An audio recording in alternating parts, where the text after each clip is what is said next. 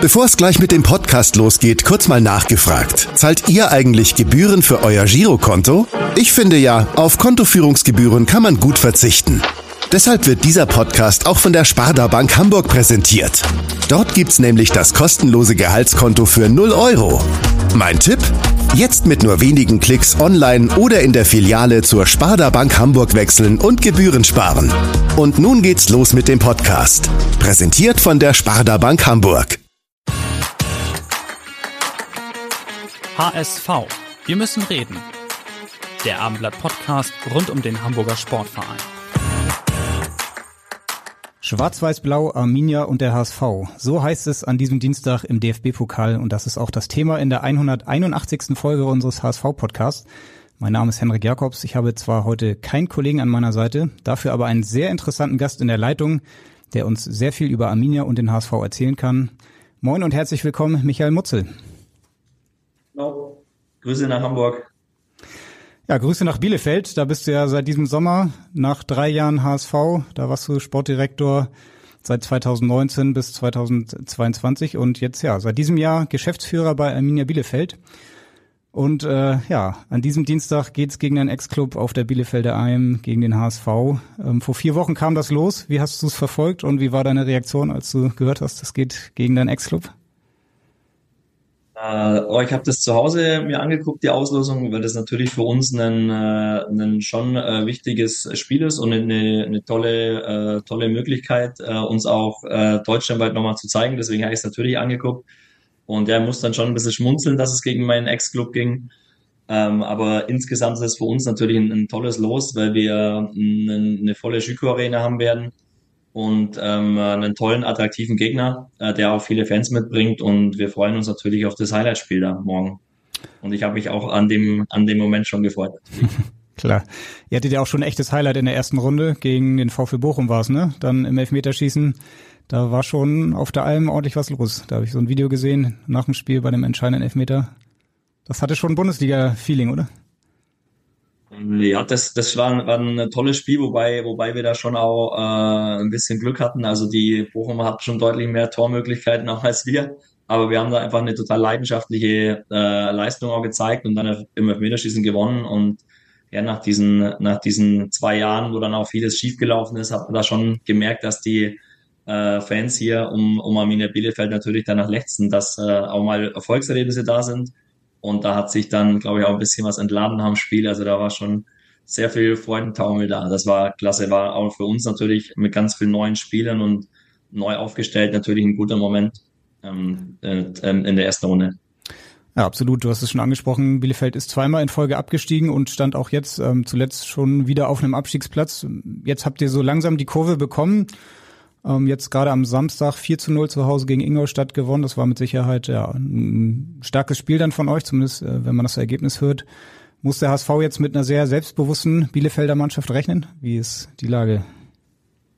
Ja, jetzt, wir haben in den letzten vier Spielen jetzt zehn Punkte geholt, äh, uns auch, auch ein bisschen stabilisiert. Wir haben jetzt in den ersten Wochen, da war auch nicht alles schlecht, aber wir haben einfach äh, auch oft das Spielglück nicht gehabt oder oder viele individuelle Fehler gemacht und auch Punkte hergeschenkt. Und in den letzten ja, drei, vier Wochen haben wir uns einfach gefestigt und ähm, machen weniger Fehler, verteidigen auch besser insgesamt ähm, und sind sicherlich dann auch dadurch ein bisschen selbstbewusster. Und wenn man dann auch von den unteren Plätzen wegkommt, ein bisschen mehr ins gesicherte Mittelfeld kommt, kann man natürlich auch ein bisschen befreiter aufspielen.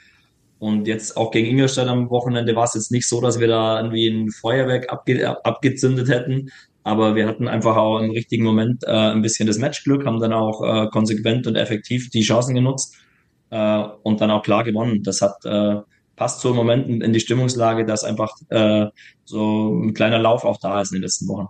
Mhm. Also es geht wieder aufwärts bei der Arminia. Gegen den HSV könnt ihr auch auf jeden Fall komplett befreit aufspielen. Das ist ja, ja eigentlich das ideale Spiel für euch, ähm, vielleicht jetzt auch in dieser Phase. Hast du dir denn den HSV zur Vorbereitung auch angeschaut, das 3 zu 3, das spektakuläre mal wieder, muss man ja sagen, am Sonnabendabend äh, beim 1. FC Kaiserslautern? Ja, das habe ich mir auch angeguckt, weil es natürlich sich auch angeboten hat. Wir haben ja mittags gespielt äh, und war ja ein sehr attraktives Spiel auf jeden Fall. Mit vielen Toren und vielen Torchancen. Also hat Spaß gemacht, das anzugucken. Ja, was hättest du in deiner Funktion als Sportdirektor beim HSV zu so einem Spiel gesagt? Äh, auch attraktives Spiel oder hättest du da wahrscheinlich eher gesagt, uh, vielleicht doch das eine oder andere Gegentor zu viel? Ja, ähnlich wie jetzt bei uns in den ersten Wochen auch eher das ein oder andere Gegentor zu viel.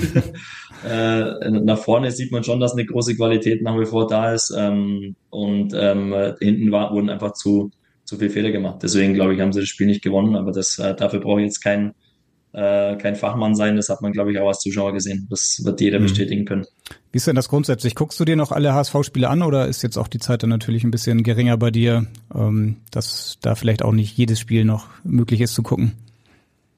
Na, ich gucke mir relativ wenig an, bin ich ganz ehrlich. Ich bin mit unseren Spielen und unserer Liga beschäftigt äh, und äh, bin jetzt auch in, in, in der Liga auch noch neu in der dritten Liga und habe da natürlich auch viel geguckt, auch, auch live mal geguckt und äh, ich bin äh, da absolut jetzt bei Arminia Bielefeld in der dritten Liga und beobachte im HSV natürlich nur noch, nur noch, äh, wenn ich mal Zeit habe oder wenn es sich mal irgendwie auch ergibt, aber da bin ich jetzt sicherlich nicht mehr tief drin. Das wäre, mhm. glaube ich, auch, auch nicht ganz, nicht ganz okay. Klar. Trotzdem könnte ich mir vorstellen, hatte ich das Spiel in Kaiserslautern durchaus an deine eigenen Jahre beim HSV erinnert, oder? So diese ähm, Atmosphäre dann auch auf dem Betzenberg, wenn der HSV kommt, ein absolut hochmotivierter Gegner, ein spektakuläres Spiel. Also da gab es, glaube ich, ein paar von, oder? In deiner Zeit, die letzten Jahre?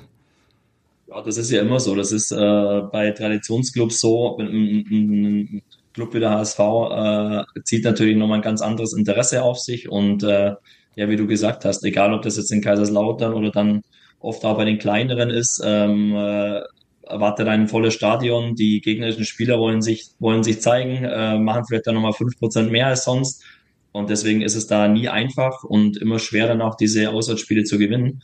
Ähm, auch in meiner Zeit war es gefühlt schon immer so, dass zu Hause es ein bisschen einfacher war.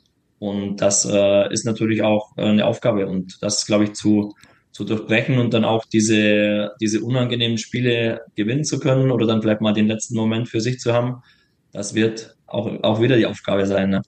Absolut. Und äh, ja, klar, du hast jetzt den Perspektivwechsel bei Arminia Bielefeld.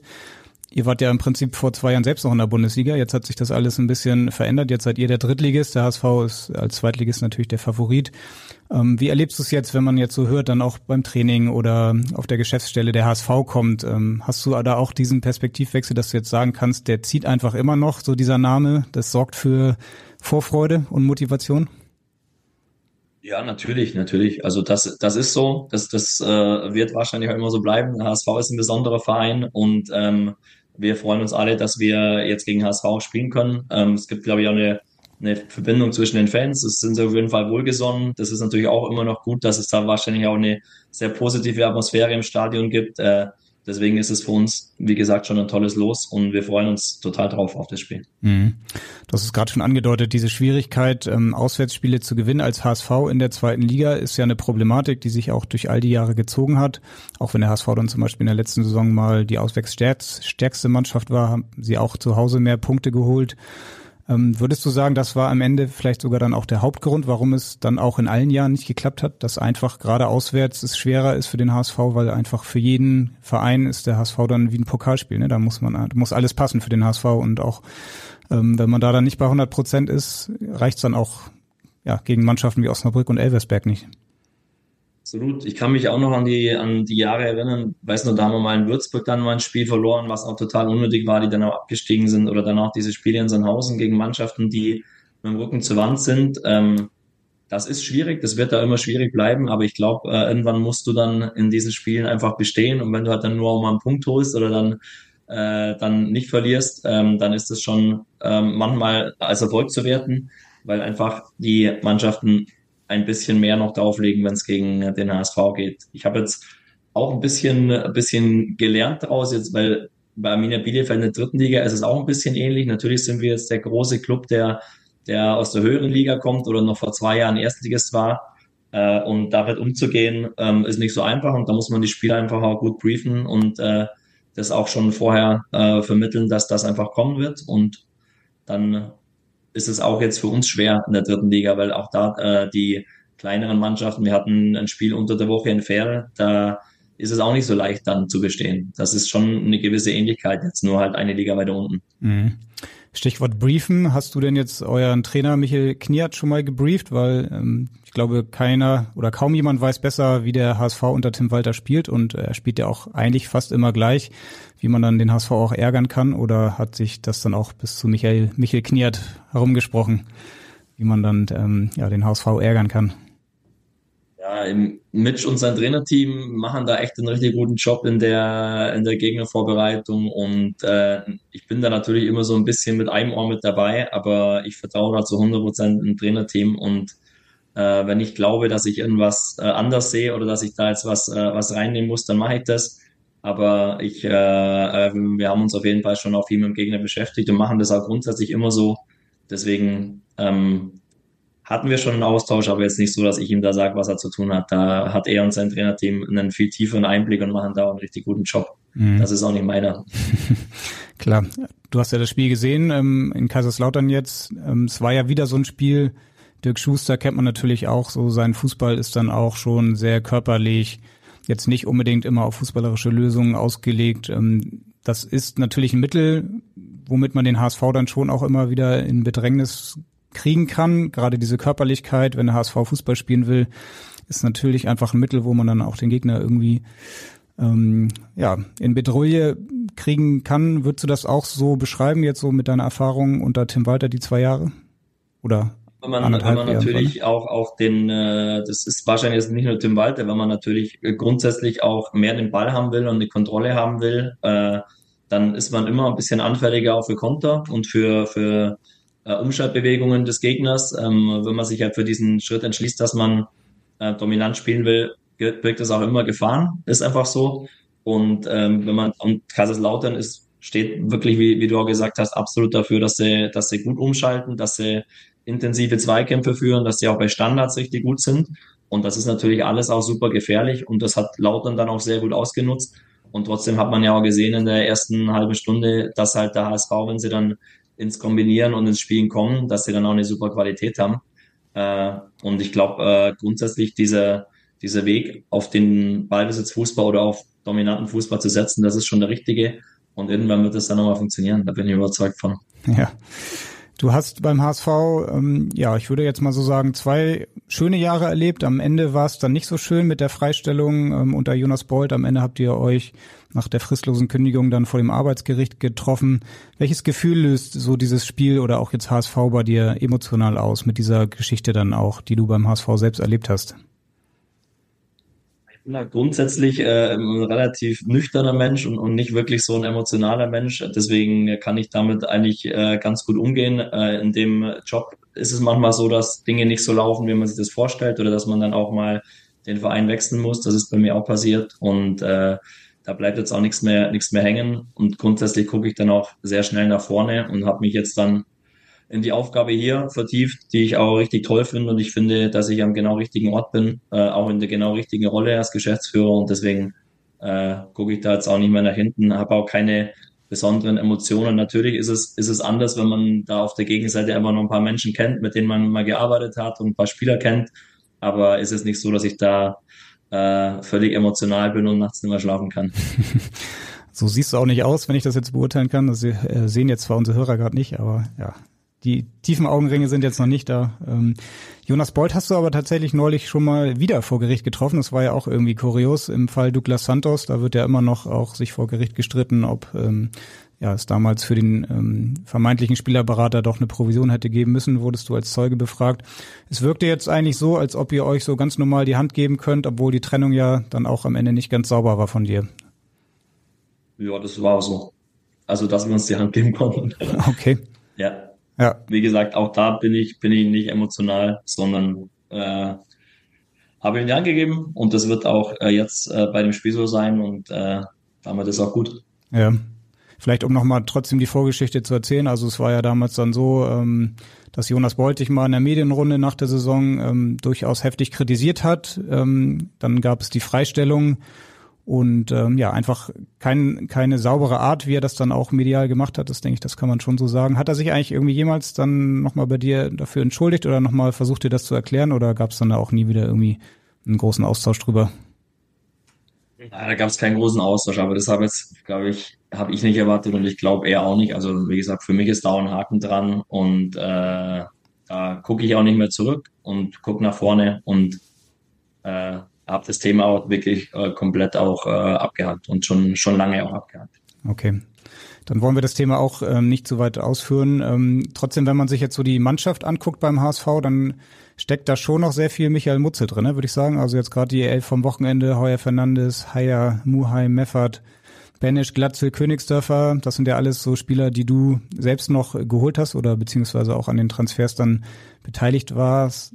Ähm, ist das so gefühlt irgendwie noch auch deine Mannschaft, wenn du die so siehst? Ja, wobei jetzt ist schon, finde ich, auch viel verändert worden. Also ich glaube, also wenn man jetzt nochmal, also wenn man die rausnimmt, sind gar nicht mehr so viele dabei, die noch äh, in meiner Zeit da waren, weil, weil äh, in den letzten zwei Jahren schon viele äh, neue Spieler auch kamen. Aber ich glaube, die, die du genannt hast, ja, das passt schon noch. Das ist dann so der äh, ältere Stamm noch, der da ist, aber es sind schon auch viele neue Spieler dabei. Und äh, deswegen, ja, die, die Jungs, äh, da hatte ich nur meine, meine Finger mit dem Spiel, aber in den letzten äh, zwei Transferperioden oder drei sind da viele neue Spieler gekommen. Deswegen ist es so halb, halb wahrscheinlich. Okay. Ja, es war ja im letzten Jahr noch so, dass du in dieser komischen Rolle warst, auch als dann so Spieler wie Benisch ähm, noch verpflichtet wurden oder Königsdörfer. Also einerseits hatte Jonas Bolt dich schon, ja, ich sag jetzt mal so, äh, rasiert und andererseits solltest du, das hat er damals auch gesagt, trotzdem noch irgendwie so die Transfers abwickeln. Ähm, ich habe mich jetzt gefragt, hast du die eigentlich den Transfer von Matteo Raab auch noch gemacht? Der kam ja gerade so in dieser Phase dann auch aus Kaiserslautern zum HSV. Okay, er wird ja auch dann morgen im, im Tor stehen. Ähm, ja, ist der Pokaltorhüter in dieser Saison. Also auch da vielleicht nochmal eine besondere Verbindung auch dann für dich, oder?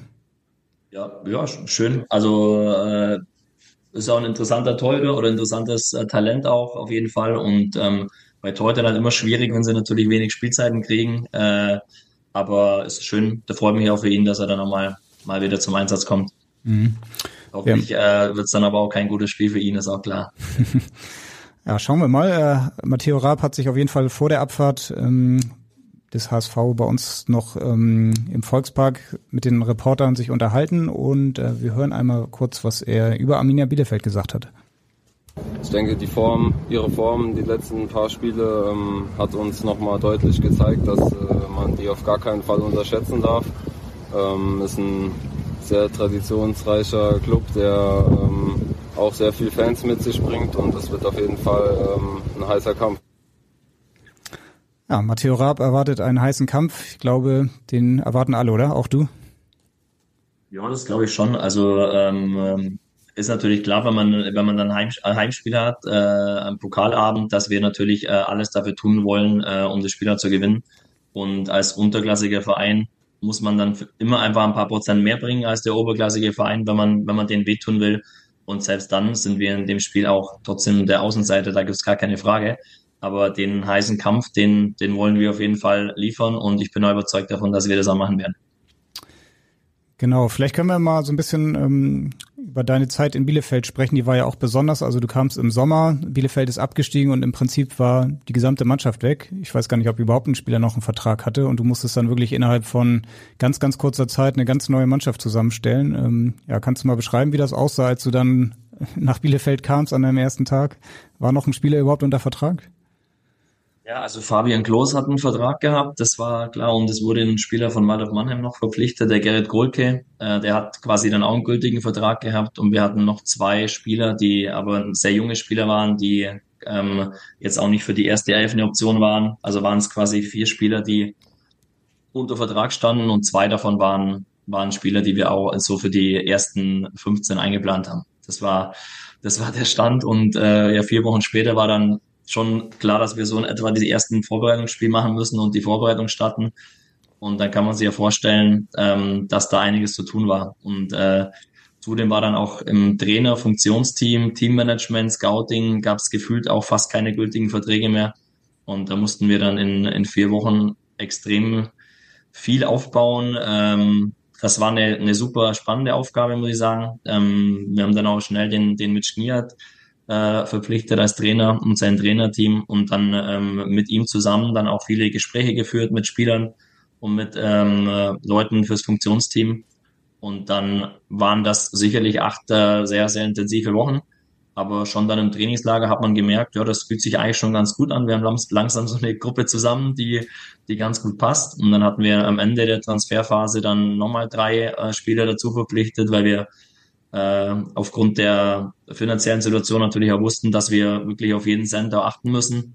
Äh, dann mussten wir bis zum Ende der Transferperiode noch warten, dass das ein oder andere geklappt hat. Da hat uns dann natürlich auch das Weiterkommen im Pokal geholfen äh, gegen Bochum. Und so, so wurde das jetzt dann nach und nach alles ein bisschen, bisschen gefestigter und dann vielleicht auch klar, dass man in den ersten Wochen dann noch Problemchen äh, merkt auf dem Platz, auch drumherum.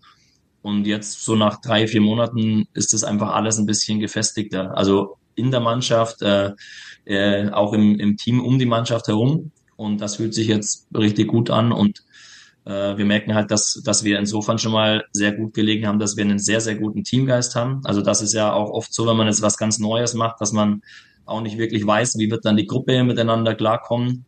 Und das ist jetzt schon so, dass wir sagen, da haben wir ein sehr, sehr gutes Gefühl. Also es ist eine sehr, sehr tolle, homogene Gruppe, die, die richtig Gas gibt und äh, fleißig ist und Dinge umsetzt, die der Trainer auch will. Also da habe ich ein sehr gutes Gefühl für unsere Mannschaft. Ja, das klingt allerdings tatsächlich so, als ob du in den vier Wochen wahrscheinlich deine Frau nicht allzu häufig gesehen hast, oder? Das war tatsächlich so, ja. Also da war wirklich äh, äh, nicht viel Zeit für private Themen.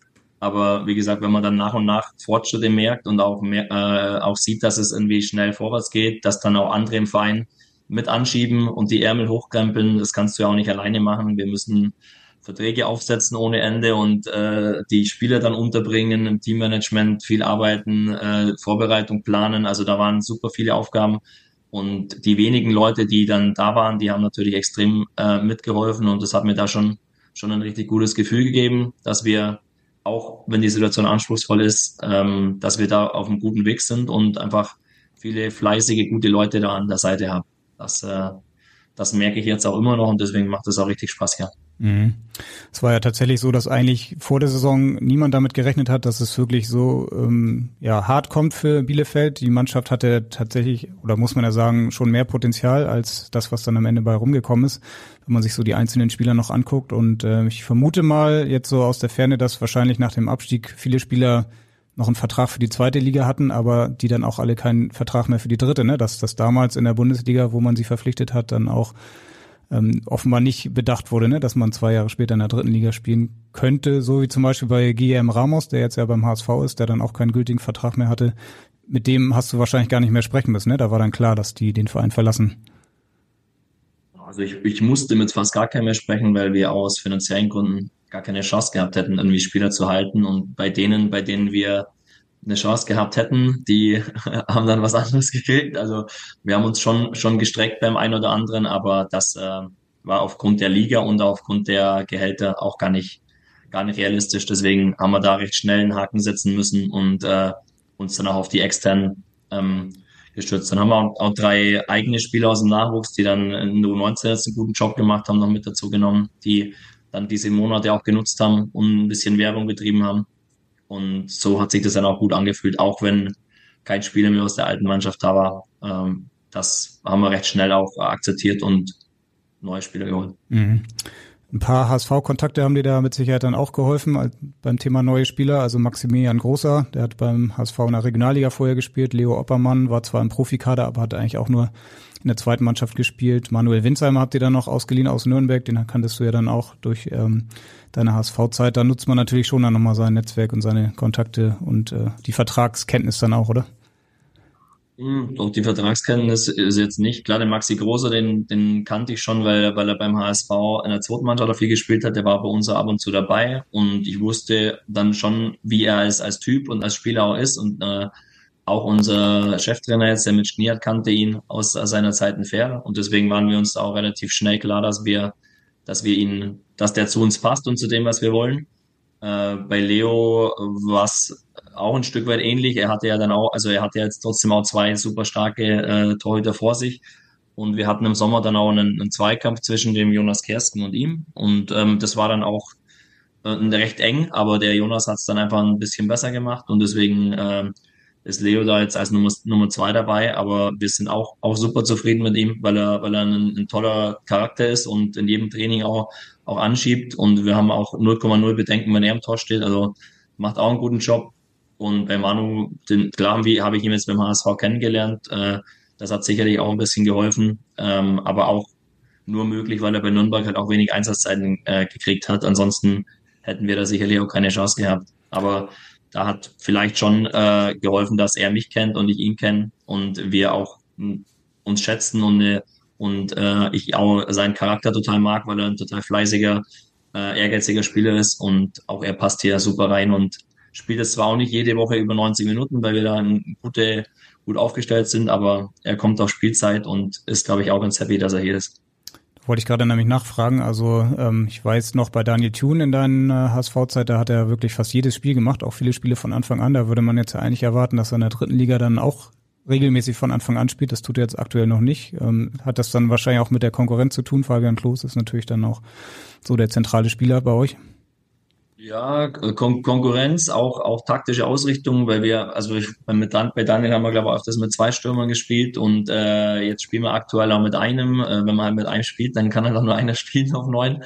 Und äh, mal ist Fabi Klos besser, weil wir vielleicht ein bisschen mehr Lufthoheit brauchen. Mal ist Manu Winzheimer auch, auch passender, weil er, weil er einfach dann noch ein bisschen intensiver gegen den Ball arbeitet. Ähm, aber ähm, er, also das war von Anfang an auch klar, wir haben 40 Spiele in der dritten Liga plus Pokal plus Westfalen-Pokal. Die Spiele werden alle ihre Einsatzzeit kriegen und äh, es ist für den Trainer natürlich gut, dass er zwei verschiedene Spielertypen hat im Sturm und beide aber absolut äh, wertvoll sind für die Mannschaft und wir auch total zufrieden sind mit den beiden. Mhm.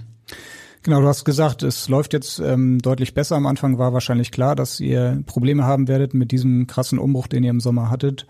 Ähm, trotzdem kann ich mir vorstellen, wird es auch in Bielefeld etwas schneller dann unruhig als vielleicht an anderen Standorten. Ist das dann schon ein bisschen vergleichbar mit dem HSV, dass da als Traditionsverein einfach ein bisschen schneller unruhig wird dann auch? Ja, das ist vergleichbar, natürlich, äh, weil, weil einfach eine sehr große Erwartungshaltung da ist und äh, wir haben da auch, auch, auch in ganz vielen Bereichen in den ersten Wochen noch arbeiten müssen, weil nach diesem äh, guten Start gegen Bochum und auch im, im Derby gegen Münster, wo wir 4-0 gewonnen haben, hatte ich das Gefühl, sehen uns alle schon viel weiter, als wir eigentlich sind. Also wir haben das schon auch gewusst und auch gesagt, nur das wollte auch niemand so richtig hören. Und dann hatten wir einfach äh, ein paar Wochen, in denen die Ergebnisse schlecht waren, aber jetzt auch nicht alles in den Spielen schlecht war. Äh, und dann wurde es schon sehr schnell unruhig. Und da haben mir persönlich dann auch natürlich geholfen, dass, äh, dass ich das halt gesagt das kenne ich schon alles. das geht äh, beim HSV mindestens genauso schnell, äh, aber dann halt auch in meiner Position oder in, in unserer Position dann einfach ruhig zu bleiben und äh, die Dinge richtig einordnen können und auch die Gründe, warum Dinge nicht funktionieren, zu kennen.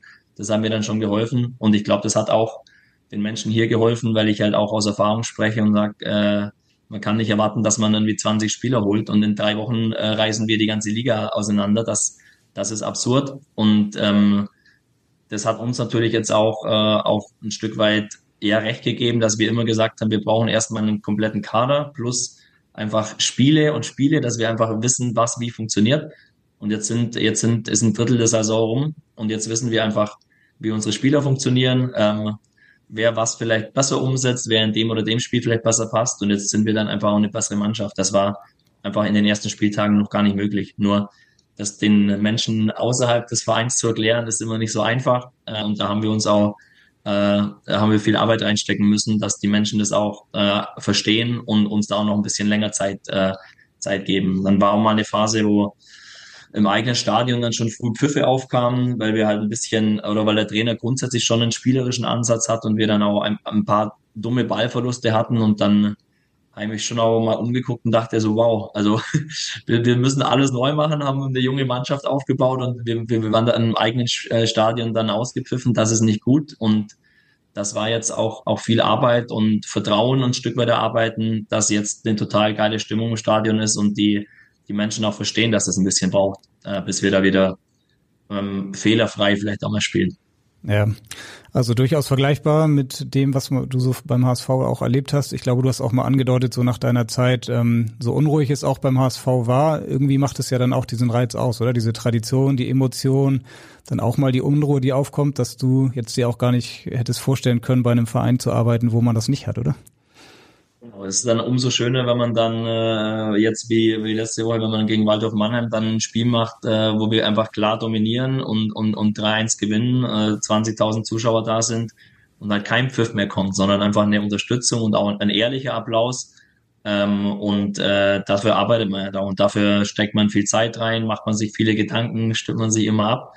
Äh, damit dann, oder für so Abende wie morgen, wenn dann einfach mal das Stadion voll ist und, und hoffentlich dann einfach ein Applaus kommt, egal wie das Ergebnis ist, äh, dafür machen wir den Job und das macht ja auch dann immer Spaß und äh, mir macht es schon mehr Spaß, wenn die Stadien voll sind, als, äh, als wenn irgendwie 2000 da sind und das so ein bisschen im Vorbeigehen mitnehmen. Und je mehr Emotionen natürlich dabei sind, desto mehr äh, geht es halt in beiden Richtungen dann auch äh, in die Extreme. Wenn man mal nicht erfolgreich ist, aber im Erfolg, das habe ich beim HSV auch miterlebt, dann auch geht es auch in die andere Richtung ganz schnell. Und das macht natürlich dann auch Spaß. Klar. Wie ist denn eigentlich jetzt so eure Zielsetzung bei der Arminia? Also normalerweise würde man jetzt ähm, von Bielefeld schon erwarten, dass es dann auch gleich oder dass der Anspruch ist, auch gleich wieder aufzusteigen, in die zweite Liga zurückzukehren. Jetzt mit diesem Umbruch im Sommer, ist das überhaupt ein realistisches Ziel? Ähm, oder habt ihr euch vielleicht einen zwei- oder einen Dreijahresplan hingelegt? Na, wir haben jetzt halt für die Saison erstmal gesagt, dass wir versuchen wollen, diese ganzen schwarzen Wolken und das Negative auch, auch wegzukriegen und, und die Leute wieder im Stadion auch ein Stück weit zu begeistern und auch mit dem, also dass, dass sie sich wieder mit dem Club identifizieren können. Ähm, und wir selber haben ja auch gesagt, wir können kein Ziel ausrufen, wir müssen erstmal selber unsere Mannschaft kennenlernen und, und wissen, wie, wie gut wir sind oder was schon gut funktioniert und was nicht gut funktioniert. Und da jetzt davon zu sprechen, dass man aufsteigt, das wäre auch, finde ich, Unsinn und auch nicht gerechtfertigt, den den Spielern und den Trainern gegenüber. Aber äh, wir wollen natürlich jedes Spiel gewinnen und auch eine gute Rolle spielen. Und ich bin auch überzeugt, dass wir eine gute Rolle spielen können und mal gucken, äh, wofür es dann am Ende reicht. Aber jetzt schon proaktiv zu sagen, wir müssen aufsteigen im Jahr, das wäre das wäre vermessen und auch, auch nicht fair für die handelnden Personen hier.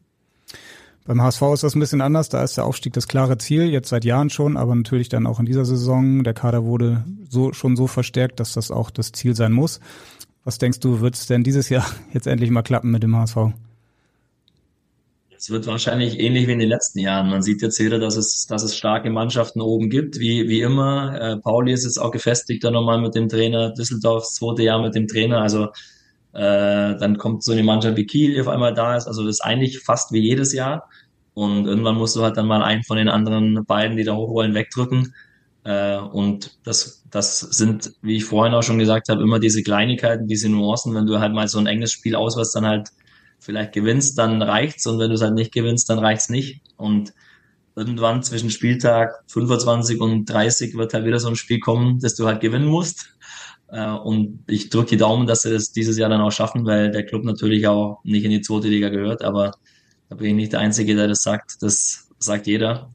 Mm, nur äh, irgendwann wird es mal funktionieren, wenn man so oft immer knapp dran war. Bin ich auch überzeugt von. Mhm.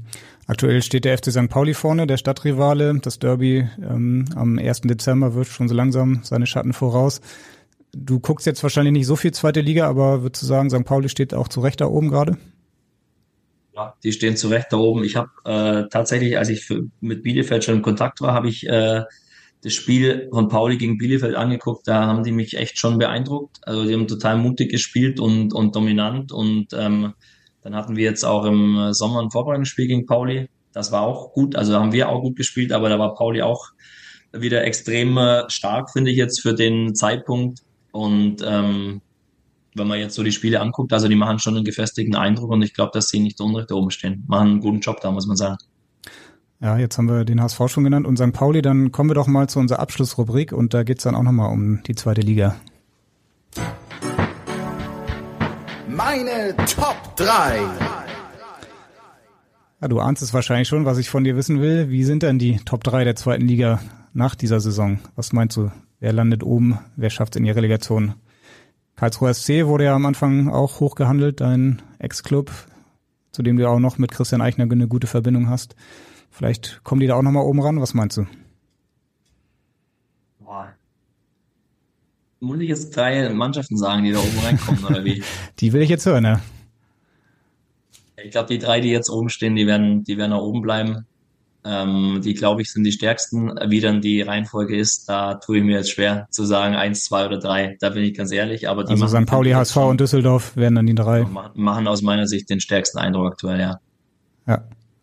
Und dann glaube ich, dann sind es halt immer Nuancen, äh, wer dann auf welcher Position landet. Aber ich könnte mir schon vorstellen, dass die vorne bleiben, auch die drei. Ja, schauen wir mal. Das werden wir auf jeden Fall weiter verfolgen. Ähm, wie oft kann man dich denn eigentlich noch in Hamburg sehen? Ich glaube, dein Lebensmittelpunkt ist ja immer noch auch in Hamburg.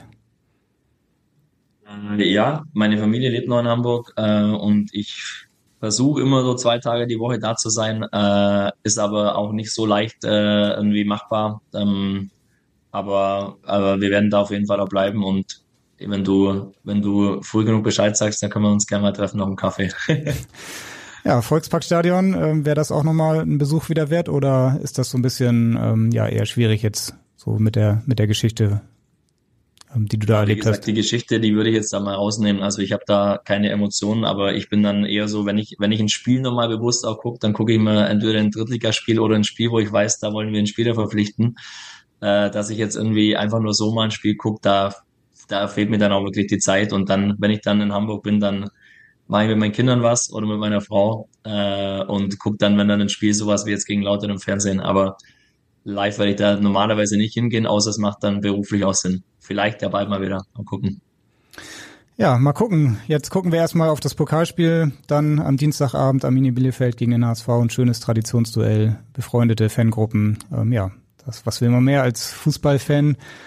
Und genau, wer jetzt dann gut zugehört hat, ab und zu kann man sich dann auch noch in Hamburg sehen ähm, mit deinen Kindern. Also ja, ich wünsche dir auf jeden Fall ähm, viel Erfolg weiterhin in Bielefeld und äh, genau, dann sieht man sich wahrscheinlich mal in Hamburg wieder. Super, danke dir.